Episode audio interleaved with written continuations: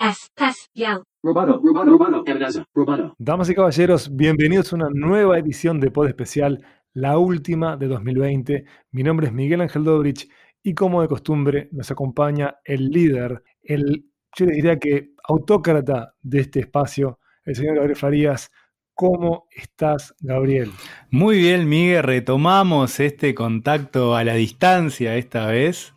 En el peor momento del COVID, para que quede registrado nada más, aquí en donde estamos grabando, en Uruguay.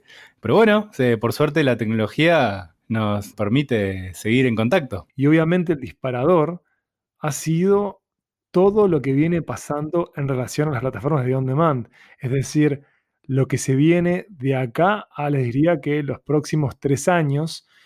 Repasamos rápidamente, si te parece, Gabriel, qué fue lo que pasó en estos días. Primero tuvimos una serie de medidas más que interesantes, jugosas, de Warner Media en relación a HBO Max, que es su plataforma de video on demand, que aún no llegó a América Latina y va a estar disponible para el segundo semestre de 2021. Parecería que Max va a ser como la marca que va a quedar a a nivel mundial. Esa es la apuesta que hacen ellos. Obviamente es una apuesta que daña a HBO porque HBO Max no es HBO, sino que HBO está dentro del paquete de contenidos que tiene HBO Max.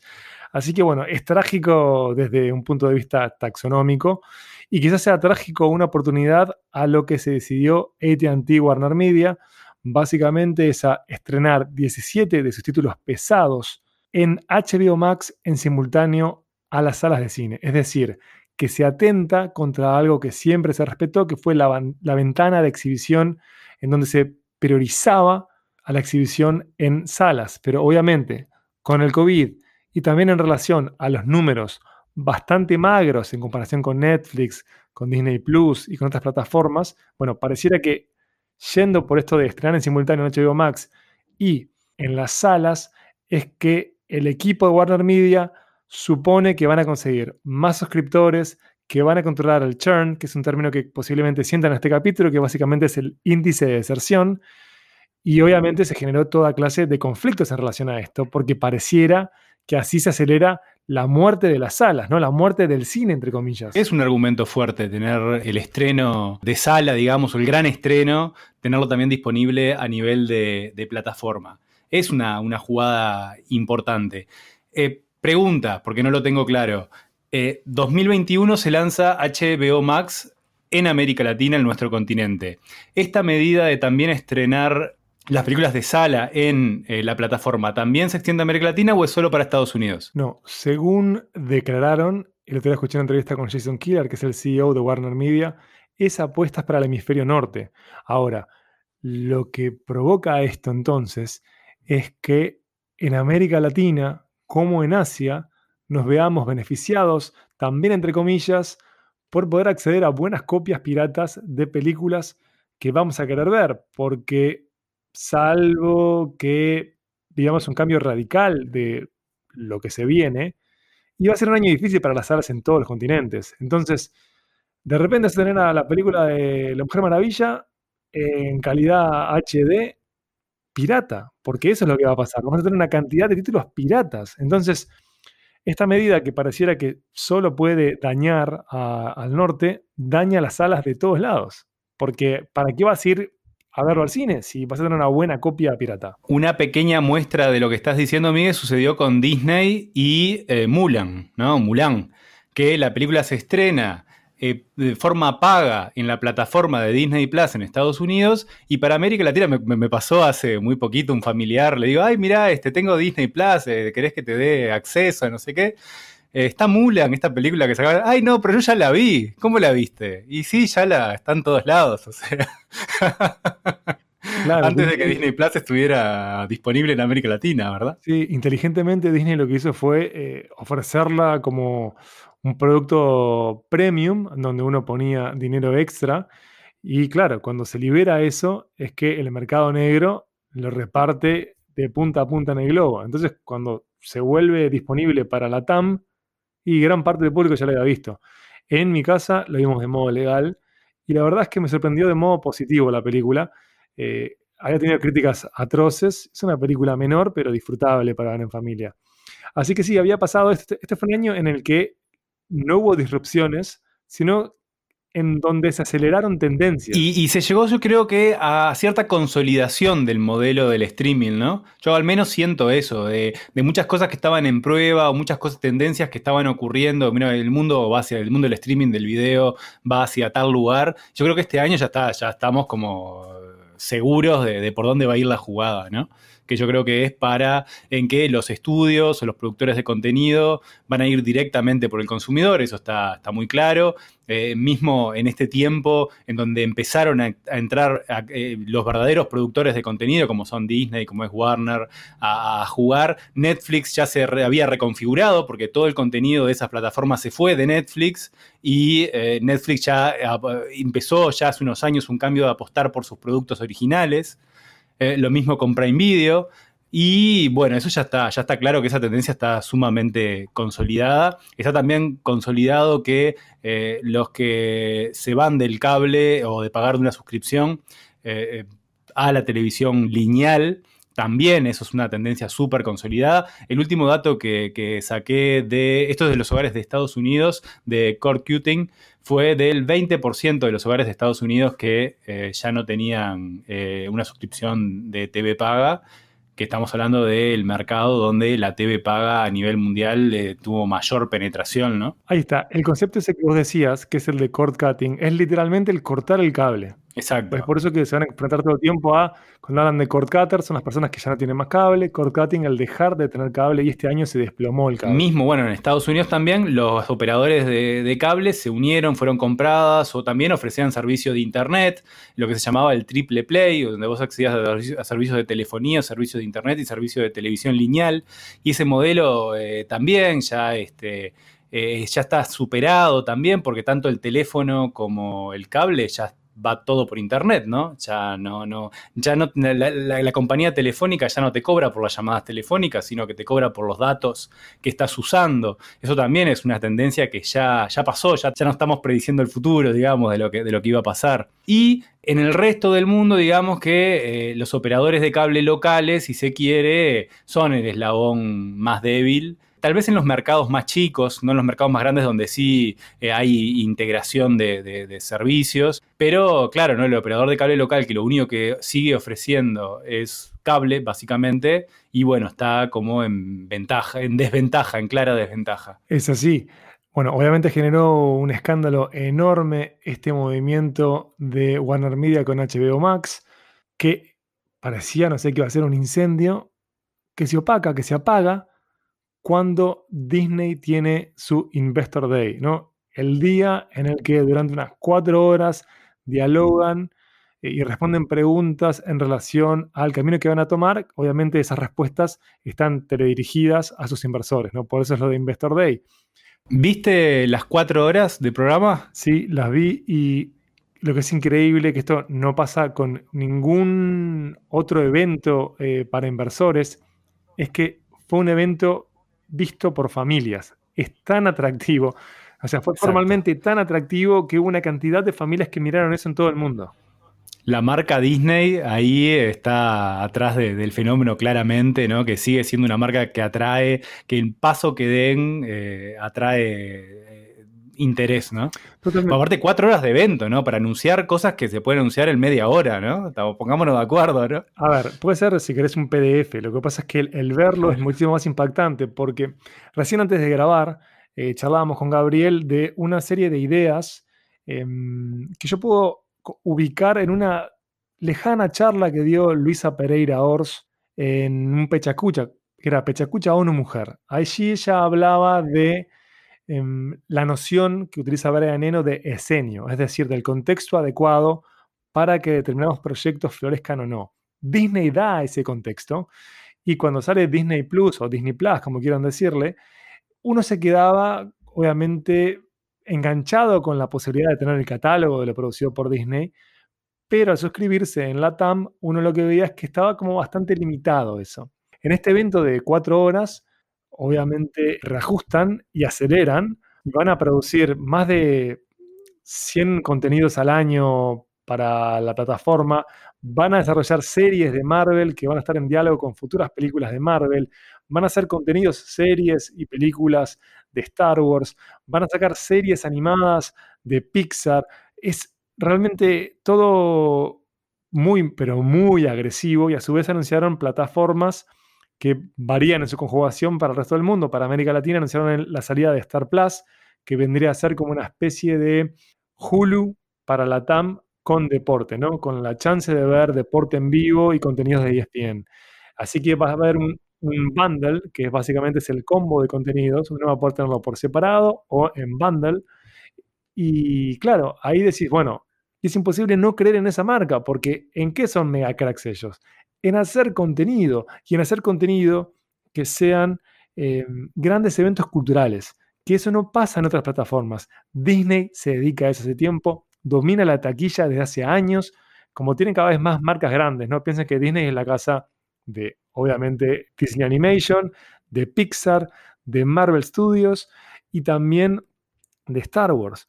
Anda a ganarle a eso. Es una locura porque tiene por todos lados piñas, piñas fuertes. Yo si fuera Netflix me vendría un poco de chucho porque las proyecciones de crecimiento de Disney son aterradoras también, ¿no?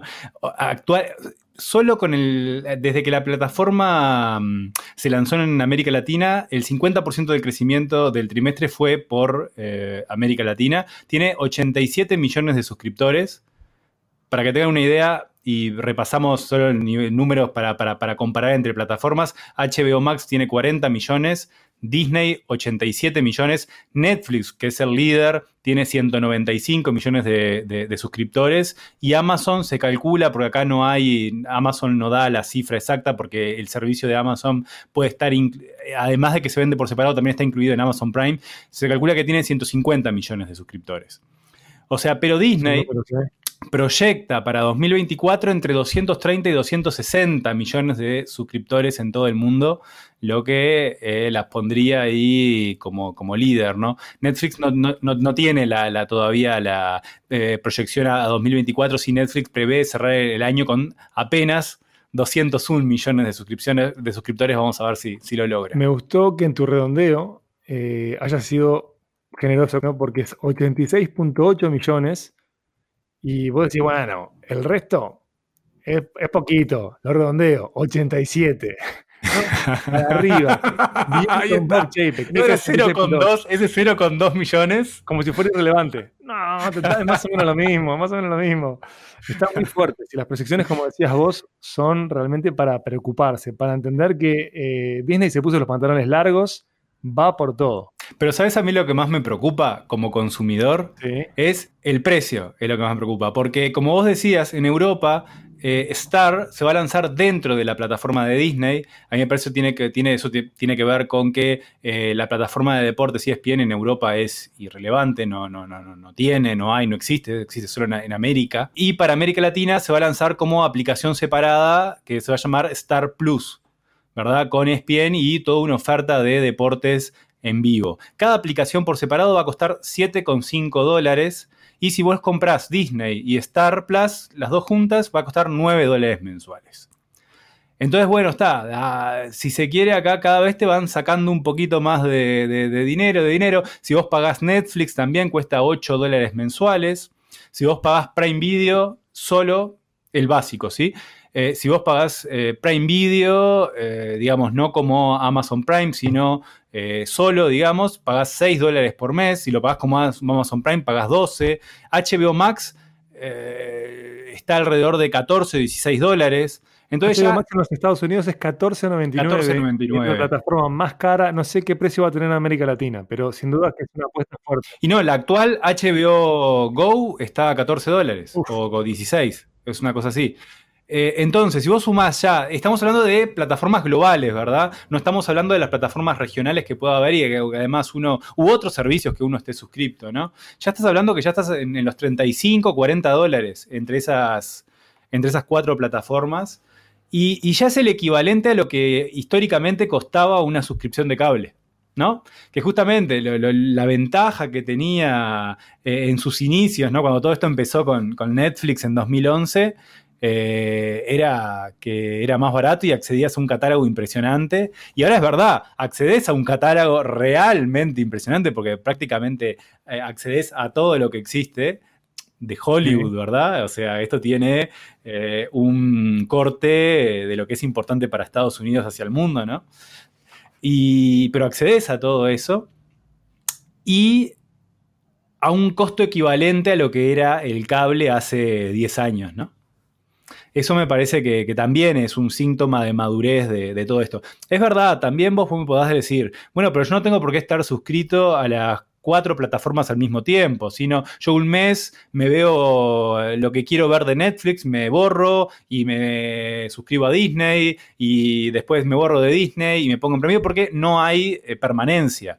Pero claro, eso estaría por ver si esto va a seguir siendo el modelo, porque hoy ¿Cómo consiguen las plataformas la permanencia de los usuarios? Que vos tenías un término en inglés para eso. ¿Cómo era? Churn, que se escribe churn es, el, índice churn con CH. Ahí está. El índice de deserción. Ahí es donde se juega el partido. No es con conseguir suscriptores, sino que los que se sumen, que se queden. ¿Y eso cómo se logra hoy? Se logra teniendo estrenos todos los meses que sean relevantes y de interés para los consumidores, básicamente, ¿no? No, no, no hay otra, otra forma. O teniendo este modelo que eh, tanto también, incluso en Netflix, de eh, goteo, ¿no? De capítulo por, por, semana, entonces te tienen enganchado mucho tiempo en la plataforma. Pero yo creo que también va a llegar un momento, en un futuro no tan lejano, donde estos contratos sin permanencia también van a, van a dejar de ser la, la moda y va a haber contratos con, cierta permanencia, o, si no, si vos compras, no sé, si vos compras tres meses tenés un descuento, si compras seis meses tenés un descuento,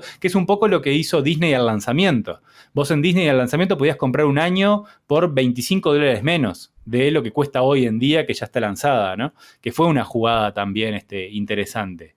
Entonces Disney ya me sacó 54 dólares de, golpe y cuando lance Star Plus Plus, capaz que hace lo mismo entonces me saca otros 50 dólares y consigo una permanencia eh, eh, de un año de, dinero, ¿verdad? Entonces yo creo que también va a ser una tendencia esa que vamos a ver en los próximos años, si no meses. En relación a, las tendencias que vos este, veías y hasta las predicciones que compartías, hay una cosa sobre la que hemos hablado no al aire, que también es importante, y es que el costo de estas plataformas hoy no es el costo real.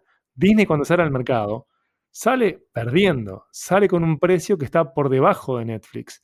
¿no? Entonces, eh, quizás o no, ya veremos, se dará esto de que te esfuerzan a tener un compromiso más largo, que hoy en día uno puede abandonar, como decías bien, eh, el mes que quiera. Lo que va a pasar es que el costo va a ser más elevado. Y ya hemos visto cómo en mercados más desarrollados sube el precio de estas plataformas, que acá siguen aumentando. Yo lo daría por descontado, que el precio actual es irrisorio y, no, no, lo van a mantener. Pasa con otras plataformas que capaz que podemos hacer un capítulo más adelante también con el audio. De, también esto, el audio es, peor la cosa, digamos, ¿no? Porque las empresas que están en el streaming de audio tienen pérdidas permanentes, ¿no? O sea, es notorio que por el costo que están están eh, vendiendo su servicio, no, no, no, no, no, no cubren sus costos, ¿no? Y todos a raíz de inversores que están mm, decididos en apostar por ese modelo, por quién sabe qué razones, pero eh, sin meternos en eso, también aquí en, esta industria del video y los contenidos audiovisuales, mm, también son precios demasiado bajos para, para sustentar todo el modelo. Sí, yo me pregunto cómo quedaremos en América Latina en relación a este panorama que es más agresivo. El otro día Bob Chapek, el CEO de Disney, decía que iba a haber una apuesta por parte de ellos en relación al desarrollo de contenido regional y local, porque es un argumento de valor, por lo tanto es un argumento que sirve para controlar el churn, ¿no? este índice de deserción.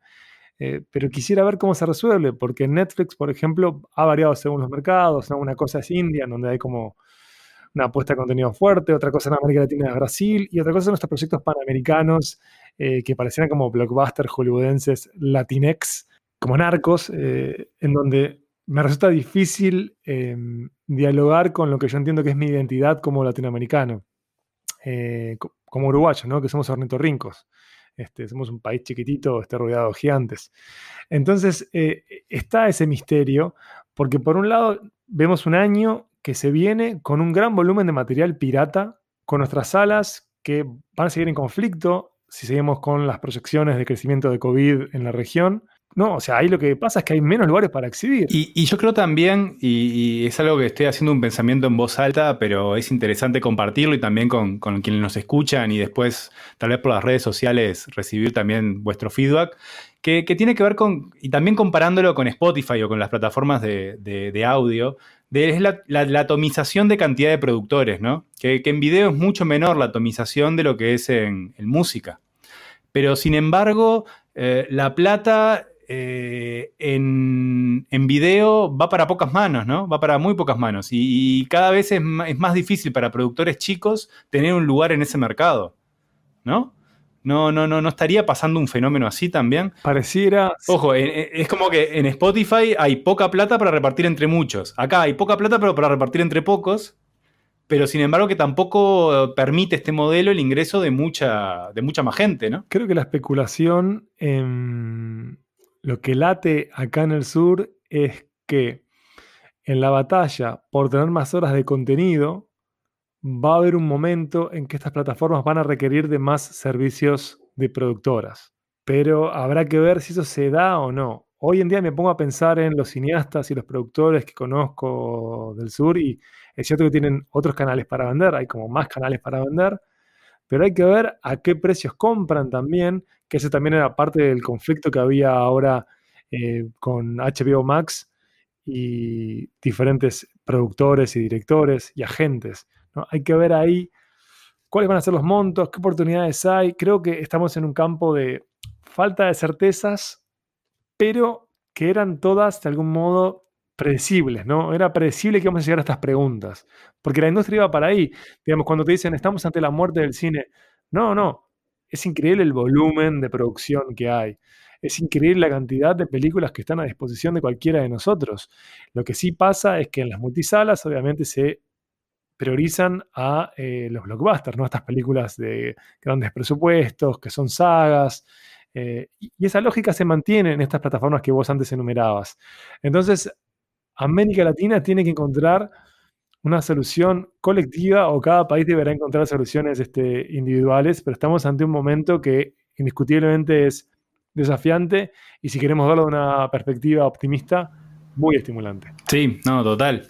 Acá lo que tendríamos que tener es la comparación de, por fuera de las plataformas, cuánto es la producción, que, no, la tenemos, pero eh, Vos decías que Disney había anunciado 100 producciones para, el año, para un año, ¿no? Por año, ¿no? Nuevas. Sí, eran más de 100 por año. Eh, yo, tenía, yo tengo una lista que es desactualizada de producción por país. Em, hace muchos años, ponele un país como los Estados Unidos. Lo que pasa es que es difícil pensar en la producción de Hollywood como, una, como producción de Estados Unidos, porque obviamente que Hollywood es multinacional.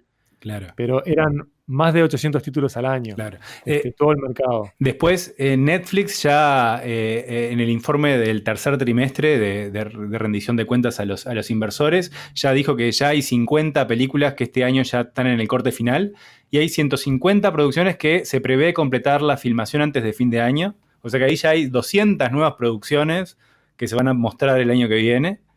Eh, y ya, bueno, y Amazon y, HBO Go, eh, no, no, no, no tengo datos.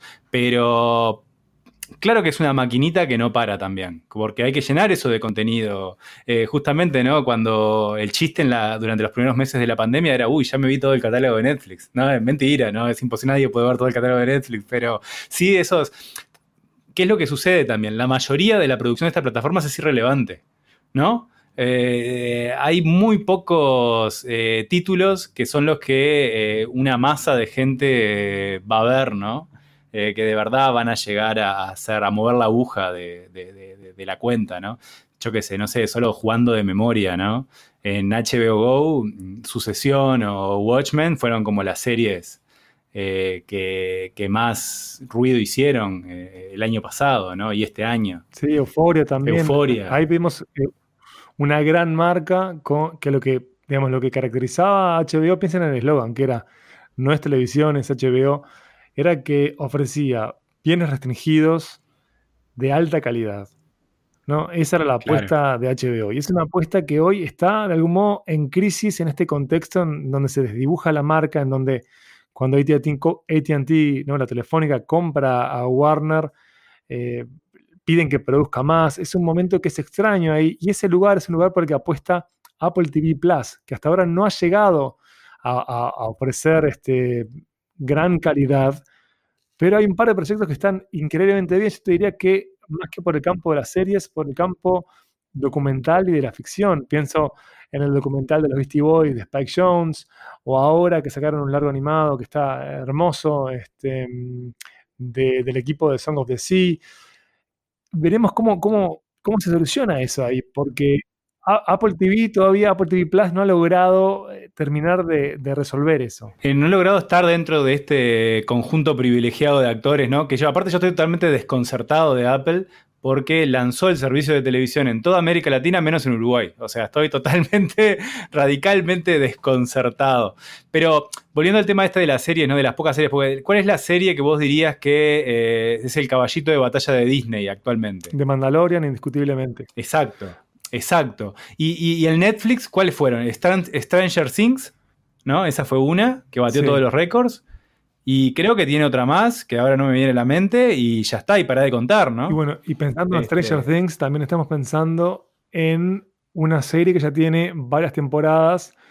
Por lo tanto, pongo en duda el crecimiento de la serie. Yo te diría que eh, entraríamos en una fase, quizá me equivoque, pero de, de caída, naturalmente, por, por el tiempo eh, que tiene de vida, ¿no? Que no me salía la palabra, que tiene de vida. Y, y lo que me, también me tiene desconcertado es Prime Video, ¿no? Que, que tiene excelentes series, pero sin embargo están como muy escondidas, ¿no? Bueno, tuvo Fleabag, que no es una serie de Amazon Prime, de, o sea, no es, no es original de, de la plataforma, pero en, ese, en, ese, eh, en, este, en esta plataforma está. Eh, y después es como que estoy como muy... Me, me cuesta identificar cuál, es, cuál fue o cuál es su caballito de batalla, ¿no? Bueno, me cuesta identificar caballitos de batalla sin pensar en plataformas latinoamericanos. ¿no? También. Por ejemplo, si ahora pienso en HBO en Estados Unidos, te digo, hay una serie documental fantástica que se llama How to with John Wilson, que es increíble. Este hombre que es documentalista, de unos 34 años, neoyorquino, que vive en Queens. Bueno, e- e- esa serie eh, es una iteración eh, realmente excelente de algo que él ya ofrecía en Vimeo o Vimeo.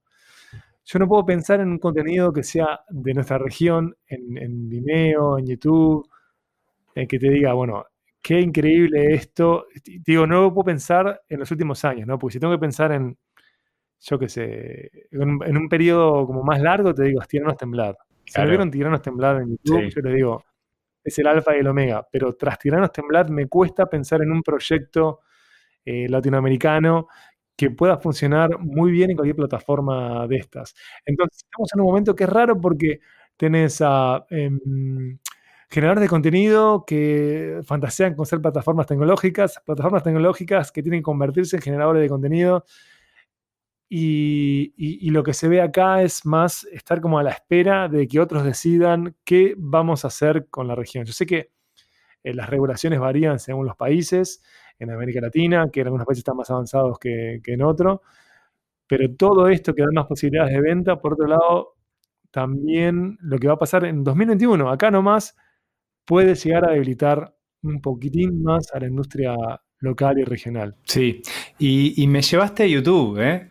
El, tema con YouTube, y ahí voy a hacer un comentario ya de persona adulta mayor, es que eh, cómo ha funcionado el contenido autogenerado y el contenido de, de- de- de baja Sí. calidad, o sea, el contenido barato, digamos, ¿no? Que, que- que es lo que me parece más hay en la plataforma y lo que más se busca y lo que más se consume en la plataforma. Yo consumo canales de cocina que no tienen la producción que tiene el gourmet, sino que es una persona que se autofilma y se autoedita. Eh, y ya es un modelo en sí mismo, ¿no? Ya es un formato en sí mismo. Mm. O sea, no, no le quiero sacar calidad, digamos, no, no le quiero sacar, no lo quiero desmerecer. Eh, pero sí, por ejemplo, a nivel de las audiencias más jóvenes, como YouTube, lo que esté de verdad, este, eh, entretener Disney y todo lo que hay ahí en Disney, ¿no? Para niños. Y cómo el niño te busca YouTube, no, no, no, no le interesa lo que hay en Disney, ¿no? Es como, es algo que a mí me tiene un poco preocupado, eh, más que hacer con, con- con mi hijo, de que él ve a otros jugando juegos, ¿no? Minecraft o ese tipo de cosas. Lo que te ofrece YouTube es justamente eso, es que dialoga con múltiples prácticas culturales de personas de diferentes edades. Y en el caso de los niños, en donde jugar a los videojuegos es tan importante, cuando tienen dudas, pueden ir a esos tutoriales y empiezan a identificar y a ser celebridades. Exacto. ¿no? Eh, porque una vez que identifican a esa voz, ese- esa voz referente, capaz que siguen el canal, lo que sea. Entonces, el valor de YouTube es indiscutiblemente otro.